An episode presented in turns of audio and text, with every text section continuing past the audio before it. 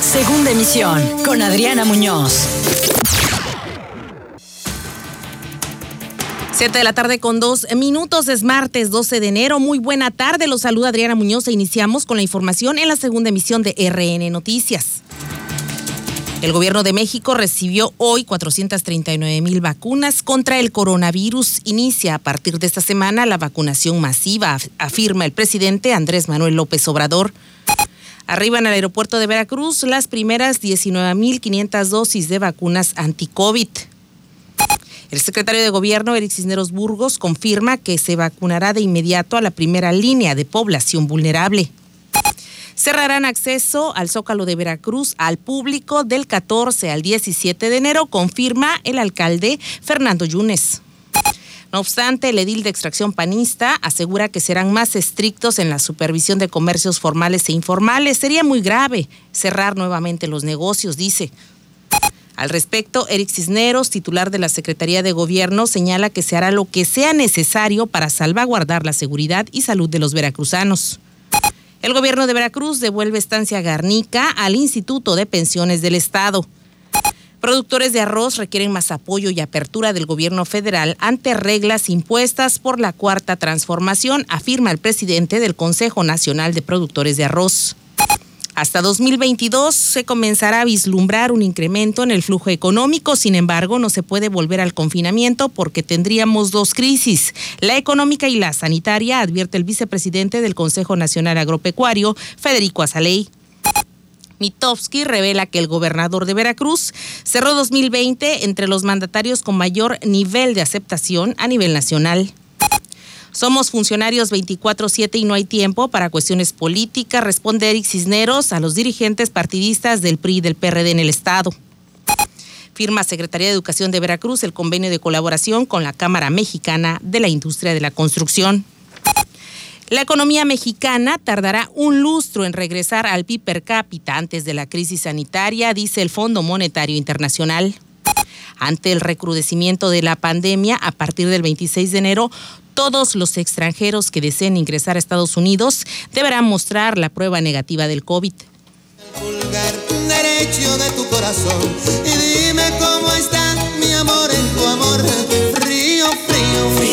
como el agua del río.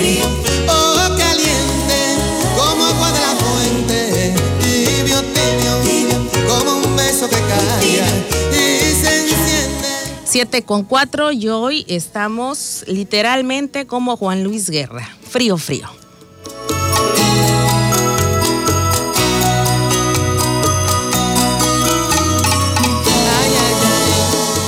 Ahora sí, iniciamos con todo el segmento informativo. Estaremos hasta la media, como todas las tardes, con usted a través de 96.5 más Latina, la mejor frecuencia, dándole a conocer los hechos generados a nivel local, estatal, nacional e internacional. Soy Adriana Muñoz Cabrera y estaré con usted en esta tarde. Este día, el presidente Andrés Manuel López Obrador manifestó su postura en torno a la intención de algunas autoridades de interrumpir la transmisión de las conferencias matutinas. Este debate es interesante porque el Instituto Nacional Electoral ha hecho un pronunciamiento a través de su presidente, Lorenzo Córdoba, quien ha aparecido en las últimas horas desdecirse, digámoslo así, de este señalamiento y esta solicitud que hizo como presidente del Consejo del Instituto Nacional Electoral. Sin embargo, el presidente fue muy claro después de que el INE emitió ya un resolutivo final, hasta ahora final, respecto a que las mañaneras tendrán que dejar de transmitirse en cierta fecha una vez que ya arranque de lleno el proceso de campañas en este periodo electoral. Eh, esto es lo que comentó el mandatario mexicano. Silenciar realmente eh, es una actitud de mucha intolerancia. ¿Cómo nos van a quitar el derecho de expresión, de manifestación. ¿Cómo le quitan al pueblo el derecho a la información? Esto es parte de lo que señala y reclama el presidente Andrés Manuel López Obrador y es que de acuerdo al gabinete López Obradorista, esto es un atentado contra la libertad de expresión. Jesús Ramírez Cuevas, el vocero del presidente, aunque tiene COVID y está trabajando en home office, presuntamente, se ha pronunciado también en sus redes, se ha señalado que esto es un atentado a la libertad de pensamiento y sobre todo al derecho de los mexicanos de estar informados. El presidente debe de hablar durante las campañas políticas porque no hace ningún pronunciamiento de tipo político, es lo que dice tanto el presidente como sus allegados, particularmente desde la vocería de Presidencia de la República están haciendo este reclamo fuerte al Instituto Nacional Electoral y al final es un organismo autónomo justamente uno de los organismos en los cuales últimamente el Ejecutivo Federal ha fustigado y ha incluso dado a entender que podría enviar una iniciativa a la Cámara de Diputados para que el Pleno discuta la posibilidad de que todos los organismos autónomos como el INE, como el INAI, como el ITF, como la Comisión Reguladora de Energía, entre muchos otros, vuelvan a la facultad del Estado. Siete de la tarde con ocho minutos, iniciamos con la información que es relativamente directa a este esquema de vacunación masiva que inicia a partir de hoy, que llegaron más de 439 mil dosis de vacunas a nuestro país, un embarque más. Esto es motivo de sobra para ser optimistas, a pesar de que la Secretaría de Hacienda suele ser cauta, esto dijo su titular Arturo Herrera respecto a este nuevo pesos. Hemos tomado además previsiones adicionales.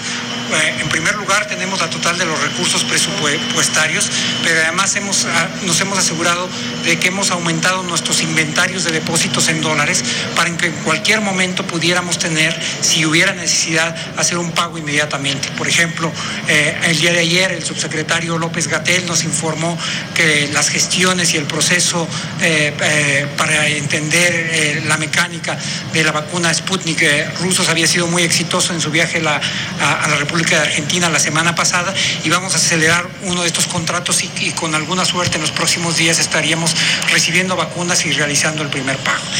el primer pago de vacunas rusas para que llegue un nuevo cargamento a nuestro país. En tanto, recién llegado de Argentina, justamente el doctor Hugo López Gatel, subsecretario de Promoción a la Salud a nivel federal y vocero de esta emergencia sanitaria, detalló los resultados de esta visita a la Argentina, dijo que inició la regulación sanitaria de la vacuna rusa Sputnik 5, llegará a México el primer lote de vacunas de AstraZeneca además y se explorará la posibilidad de importar suero equino para tratar a pacientes con COVID-19. Facilitado a través de la intermediación del gobierno de Argentina a todo el expediente eh, científico y técnico de la vacuna. Es un expediente completo, es un expediente muy detallado que incluye los resultados del ensayo clínico fase 3 que ya ha sido conducido y concluido y la noticia de que muy próximamente será publicado en una revista conocida mundialmente este estos resultados del ensayo clínico fase 3. También tuvimos acceso a los distintos documentos de verificación de buenas prácticas de manufactura y otros requisitos que son indispensables para el proceso de regulación sanitaria. Parte de lo que explicó esta mañana Hugo López Gatel y por supuesto el gobierno de México ha hecho énfasis en toda la promoción institucional respecto a este nuevo cargamento, a las nuevas compras que han hecho en diferentes tipos de fármacos, pero donde se han eh, enfatizado más en el inicio de la vacunación masiva contra el coronavirus. Gracias al apoyo de las Fuerzas Armadas, están distribuyendo más de 430 mil dosis en todo el país.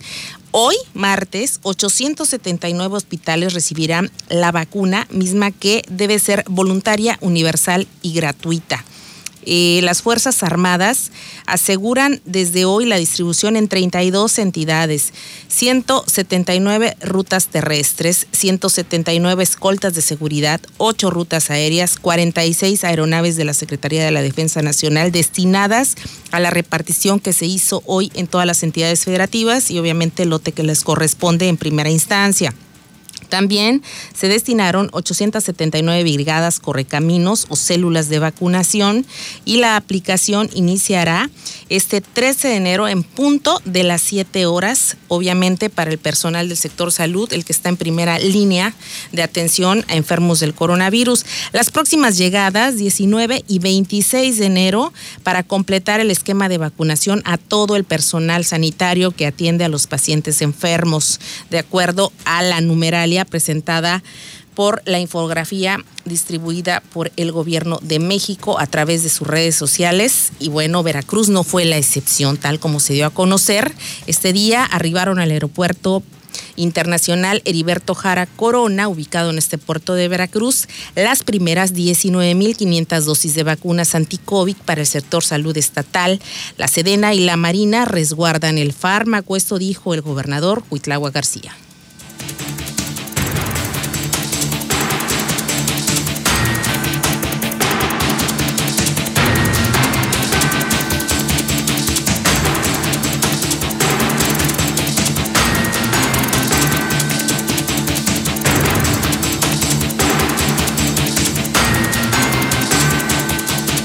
Muy importante también en, ese tema, Adriana, porque hoy llega el primer lote de vacunas a Veracruz. Va a recibirlas el señor gobernador en el aeropuerto y eh, la indicación que se ha determinado por parte de las autoridades federales es vacunar a los más vulnerables, esto es, a los que están en la primera línea de atención a los pacientes de COVID. Entonces el 2020 fue su generis por esa circunstancia. Sin embargo, en el gobierno no bajamos la guardia. Fueron las palabras del secretario de gobierno en la entidad, Eric Cisneros Burgos, respecto a esta primera repartición de las vacunas y fue precisamente el mandatario estatal, Cuitlauga García Jiménez, quien recibió el, fármaco en el Aeropuerto Internacional Heriberto Jara Corona. De ahí, vengo de esta reunión entre autoridades federales, nosotros, Marina, Sedena, y está todo listo. Listo para recibir hoy, hoy. ¿A centros de salud llegan o llegan a hospitales y después se empieza eh, eso ya está coordinado y listo. Todo está listo. Ok, perfecto. Te agradezco mucho. Ahí está lo que comentó el gobernador Cuitlagua García Jiménez. Hoy también estuvo en el estadio Beto Ávila, en el municipio de Boca del Río, donde hizo un recorrido eh, previo al evento que tiene el próximo jueves para presentar al Águila de Veracruz, la franquicia y todos los pormenores. En este sentido, la Coordinación Estatal para la Construcción de la Paz sesionó esta mañana en Veracruz para dejar todo listo ante la llegada de las vacunas que se dio hoy en sus redes sociales, el gobernador Cuitlago García también informó que la Marina y Sedena estarán encargadas de la seguridad para la aplicación al personal de salud de primera línea y la logística que se llevará a cabo de acuerdo a lo dispuesto por la Federación. En todo momento estarán custodiadas por personal de Marina y de Sedena, siguiendo las indicaciones de la autoridad nacional encargada de la aplicación. Esto dio a conocer el mandatario veracruzano y en los pormenores del desembarque esta tarde en un avión de la Secretaría de la Defensa Nacional llegaron estas 19.500 dosis de Pfizer y BioNTech contra el COVID-19 que serán aplicadas, repetimos, al personal del sector salud. Cerca de las 16 horas, las 4 de la tarde de hoy, arribaron al puerto de Veracruz, ya están siendo prácticamente distribuidas.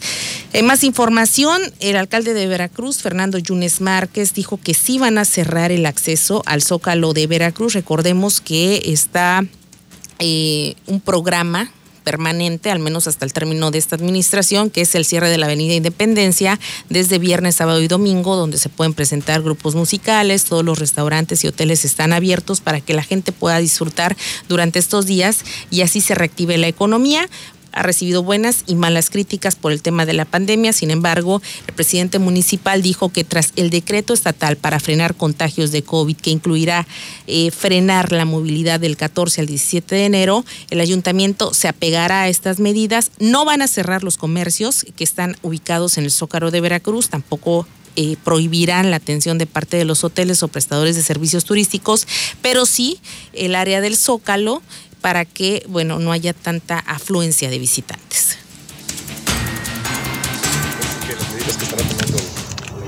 Bueno, ayer platicamos con, con las cámaras empresariales en previsión de, esto. Hoy vamos a tener otra reunión.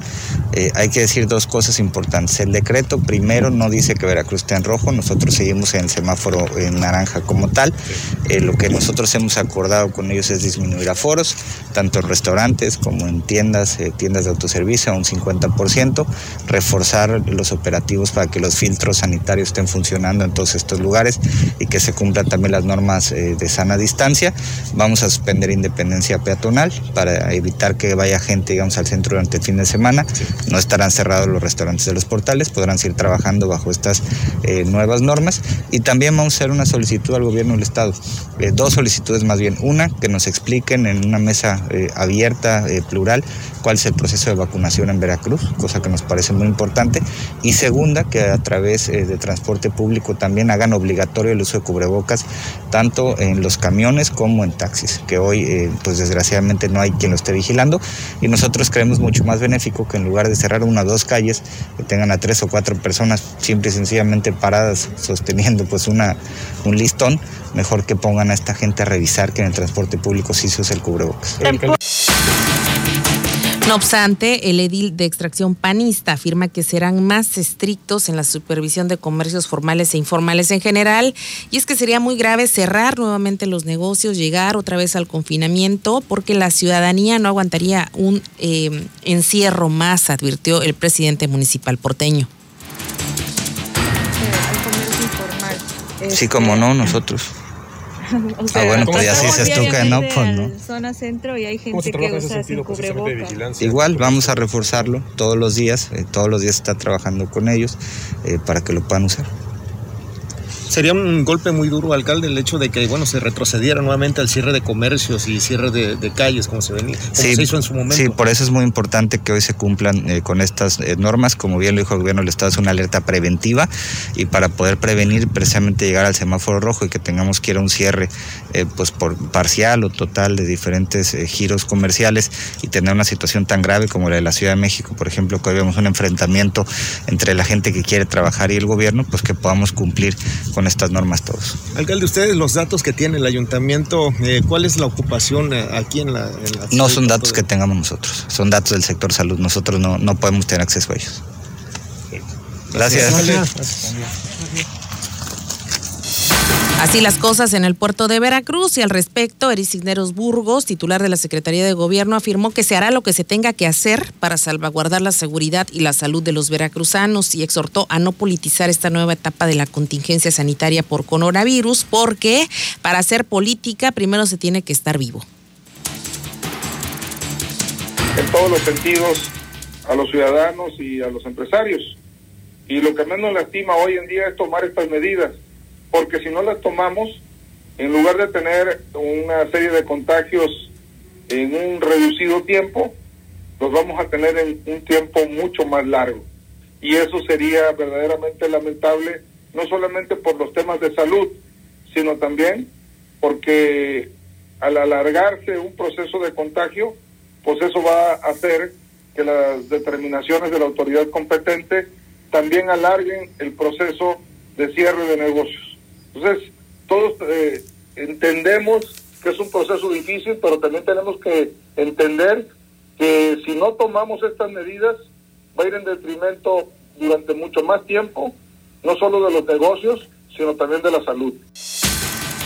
Ahí está la respuesta del gobierno del estado a las estrategias que cada alcalde pues tiene la facultad de autonomía de realizar. Sin embargo, hay una coordinación estatal y federal al menos en lo que se refiere a la emergencia sanitaria. Siete de la tarde con 20 minutos. Este día el gobierno de Veracruz realizó la devolución de las instalaciones de la estancia Garnica al Instituto de Pensiones del Estado. Es una propiedad que se encuentra ubicada en la carretera federal Jalapa-Veracruz. Durante un recorrido, el, mandatario estatal, Cuitlagua García Jiménez, puntualizó que con esta acción queda atrás una etapa obscura de los gobiernos anteriores, cuando en 2011 se entregó en comodato a la Secretaría de Seguridad Pública este inmueble. Más. Y aquí no solamente queda esto, yo quiero resaltar que la nueva administración de IPE ha empeñado eh, toda una serie de trabajos y de tareas para no solamente tener en su propiedad las instalaciones como estas, sino también eh, darle un buen uso y generar también un ingreso al instituto, a fin de ir garantizando el pago de pensiones a todos los trabajadores y trabajadoras. Es una tarea de largo plazo, pero que tiene que empezar es una tarea de largo plazo y bueno, fue acompañado por la directora del Instituto Pensiones del Estado, Daniela Guadalupe Griego Ceballos, así como del secretario de Seguridad Pública, Hugo Gutiérrez Maldonado. Ahí se resaltó que la actual administración ha realizado una serie de trabajos y tareas para devolver sus propiedades a este instituto y se le dé buen uso, generando con ello un ingreso. Y es que recordemos que el IPE prácticamente y por historia está quebrado, ya que los pensionados y jubilados eh, una cosa bastante, eh, pues, que hay que puntualizar. Siempre hay eh, más eh, pensionados y jubilados que personal activo y esto genera obviamente pues una fractura en las finanzas del Instituto de Pensiones del Estado. Lo que se busca con esto es que se generen ingresos para que no tenga que entrar la Secretaría de Finanzas y Planeación con recurso y así rescatar al IPE, garantizando las pensiones y jubilaciones de este grueso de la población de los jubilados que al final del día pues ya trabajaron una, vida completa y tienen derecho a disfrutar de sus pensiones. 7 con 22 en más información, productores de arroz requieren más apoyo y apertura del gobierno federal ante nuevas reglas impuestas por el gobierno de la Cuarta Transformación. Llevan dos años eh, prácticamente en el limbo sin que puedan concretar políticas públicas que realmente impulsen al campo. Esto lo afirma el presidente del Consejo Nacional de Productores de Arroz, Pedro Alejandro Díaz Jars. Es las condiciones de apoyos que se requiere ahorita en la cadena para poder salir adelante. La realidad de las cosas es que tiene dos años que no contamos con ninguno de los apoyos en el sector agropecuario y bueno, desde luego eso nos ha mermado un poquito, ha reducido, en lugar de aumentar y buscar la autosuficiencia como es el programa que tiene el gobierno de esto y en el cual estamos dispuestos a coadyuvar para ver eso. No, no, no, no nos interesa los partidos ni los colores, ni los, lo que nos interesa es la producción, porque si no hay trabajo en el campo, no hay alimentos o vamos a tener que seguir importando más. Y eso desde luego nos va a demeritar todavía más económicamente provocando que no haya los empleos adecuados en las zonas rurales, que es donde la gente lo sufre más. Entonces, estamos muy bien ahorita viendo la posibilidad con estos cambios. ¿Qué podemos hacer? No de enfrentamiento ni de, ¿cómo le puedo decir?, de divisionismo, de confrontar de confrontarme en todo caso. Lo que queremos es ayudar y ver en qué podemos salir a ayudar y cómo nos podemos coordinar con la parte gubernamental para poder salir a sacar adelante esto. Y hasta 2022 se comenzará a vislumbrar un incremento en el flujo económico. Sin embargo, no se puede volver al confinamiento porque tendríamos dos crisis, la económica y la sanitaria. Esto sería bastante grave por las consecuencias que eh, derivarían de encerrar nuevamente a la población, advierte el vicepresidente del Consejo Nacional Agropecuario, Federico Azaley Ortiz. Sí, claro. Eso eh, definitivamente nos pega a todos, ¿no? No, quiere decir que porque crecimos, eh, tampoco quiere decir que nos haya ido bien. Eh, este, pudimos haber crecido más y, obviamente simplemente no, lo hicimos. Veníamos creciendo a niveles del 6-7%, entonces también hubo una, contracción del sector. Si no hay restaurantes, si no hay hoteles abiertos, pues obviamente hay menos lugar también donde podamos nosotros desplazar nuestros, nuestros productos. Si la gente no tiene trabajo, si no puede comprar eh, eh, cosas, bueno, pues comprar alimentos, pero no, no todo lo que en un momento dado requiera o, o quiera comprar, ¿no? Entonces, bueno, Vemos todavía que todo el 2022 va a ser un, tema complicado. 21 y 22. 21 y 22. O sea, este, el, o sea más bien, eh, creemos que hasta el 22 vamos a empezar a ver el, algo de recuperación económica. O sea, todo el 21, eh, aún con eh, que siga el dinamismo de la vacunación, no llegaremos a una estabilidad de poder salir libremente a la calle. Sentimos nosotros que hasta finales de este año. Entonces, quiere decir que este confinamiento va a seguir, no tan severo como se hizo al principio, ¿no? La gente ya está desesperada de, poder trabajar, no tanto de salir a la calle, sino de generar. Entonces, eh, aún con el peligro que esto implique, eh, la gente yo creo que se va a arriesgar y va a salir a la calle, ¿no? Entonces, eh, esto nos va a provocar dos situaciones. La gente se va a arriesgar y va a salir a la calle. ¿Usted se imagina lo que llegaría a pasar si vuelve a haber un encierro en ese sentido? Bueno, también no alarmemos, pero sí podemos estar alertas y también pensar todas las posibilidades, dado que el flujo económico cada vez es más escaso y por supuesto el tema de seguridad también tendría que ver se tambalearía en algún sentido porque pues la gente busca y desgraciadamente esto puede derivar en otras cosas que no son nada deseables para nosotros como sociedad y tampoco para ningún nivel de gobierno. Ojalá, ojalá se llegue a un acuerdo y no sea así, pero eh, al menos como sociedad también tener la conciencia de que debemos poner de nuestra parte para que esto se vaya mitigando un poco más, es decir, la sana distancia, el cubrebocas no nos quita nada y sí nos asegura o por lo menos nos garantiza que estaremos un poquito más seguros en cuanto al contagio. 7 con 27, Mitowski, la encuesta eh, revela que el gobernador de Veracruz, Cuitlagua García Jiménez, cerró 2020 entre los mandatarios con mayor nivel de aceptación. Continúa, dice la encuestadora, avanzando en la oposición de mandatarios con mejor aprobación a nivel nacional. En diciembre de 2020 ocupó el lugar número uno entre los gobernadores con mayor incremento en su aprobación ciudadana. De acuerdo al ranking presentado por la empresa Mitofsky en el documento titulado Capítulo Gobernadores y Gobernadoras de México, Aprobación Ciudadana. La casa encuestadora resalta que el mandatario estatal presentó un aumento de más 4.3 con relación a noviembre del año pasado en el top 5 de gobernadores con mayor incremento posicionado en la media nacional a 24 meses de su administración con una población que supera los 8 millones de personas en Veracruz. Así las cosas y nos vamos a temas políticos antes de irnos. Somos funcionarios 24/7 y no hay tiempo para cuestiones políticas. Eso le toca a los partidos, es lo que aseguró Eric Cisneros Burgos, secretario de Gobierno, a los dirigentes del PRI estatal Marlon Ramírez Marín y PRD Sergio Cadena Martínez, quienes señalan a su homólogo del PAN, Joaquín Guzmán Avilés, de estar aliado con el gobierno del Estado y Morena para el proceso electoral en ciernes. Bueno, mira, eh, yo tengo poco más de 30 en el servicio público, Adriana, y entiendo muy bien una cosa. Sí. Que cuando está uno en los partidos políticos, tu tarea es estrictamente política.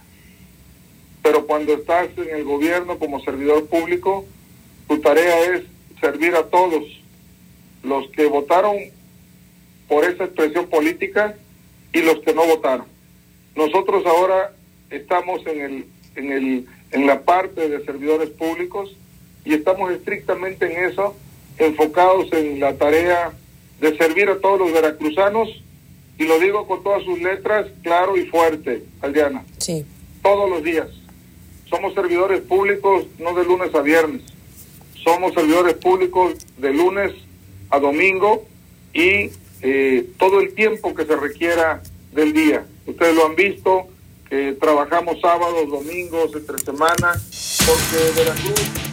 Y simple y sencillamente no se van a meter en esas lides, por lo menos mientras estén en horario de trabajo y como funcionarios públicos, aunque la, el mensaje es claro no hay sábados, no hay domingos, no hay horarios después de las 6 de la tarde. Eres funcionario 24/7 y aquellos que se expresen en, en, materia política, pues también tendrán que ver las consecuencias en torno a las autoridades electorales. Así las cosas, simple y llanamente. Este día, en otra información, firmó la Secretaría de Educación de Veracruz un convenio de colaboración y capacitación con la Cámara Mexicana de la Industria de la Construcción a nivel nacional, así como con sus delegaciones estatales, anunció el titular de la SEP, Senyacen Escobar García.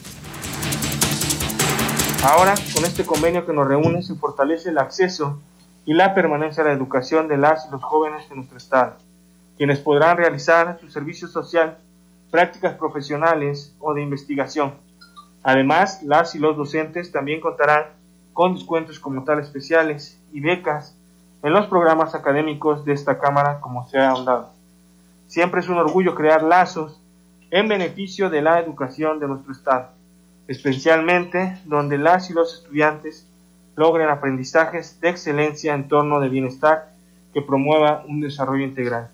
Estoy seguro de que esta colaboración será el principio para seguir beneficiando a las niñas y los niños y a la juventud de Veracruz. Muchas gracias, Veracruz, me llena de orgullo. Son las palabras del titular de la Secretaría de Educación y antes de irnos, no, déjeme recordarle, desde este jueves y hasta el domingo 17 de enero se va a reducir la movilidad en la zona centro de los municipios que están en semáforo rojo. Actopan, Cazones, Espinal, Gutiérrez Zamora, Papantla, Tecolutla, Tihuatlán y San Rafael, además de Poza Rica, Orizaba, Veracruz, Puerto y Jalapa, que están a punto de llegar al nivel máximo de contagios de COVID-19. Esta es una medida que implementa el gobierno del estado para intentar frenar la ola de contagios que podría incrementar en estos días.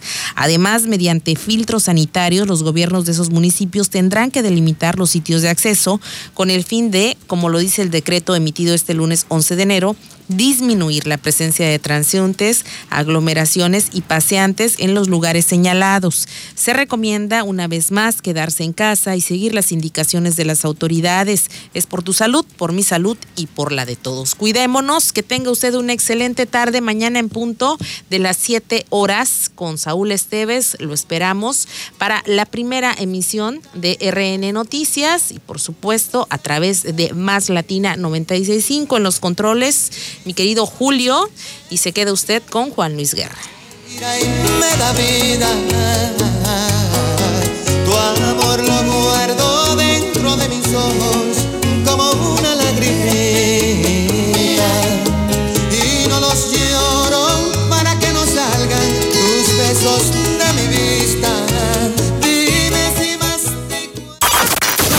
estás informado en el noticiero que informa verazmente a Veracruz. RN Noticias. Segunda emisión con Adriana Muñoz.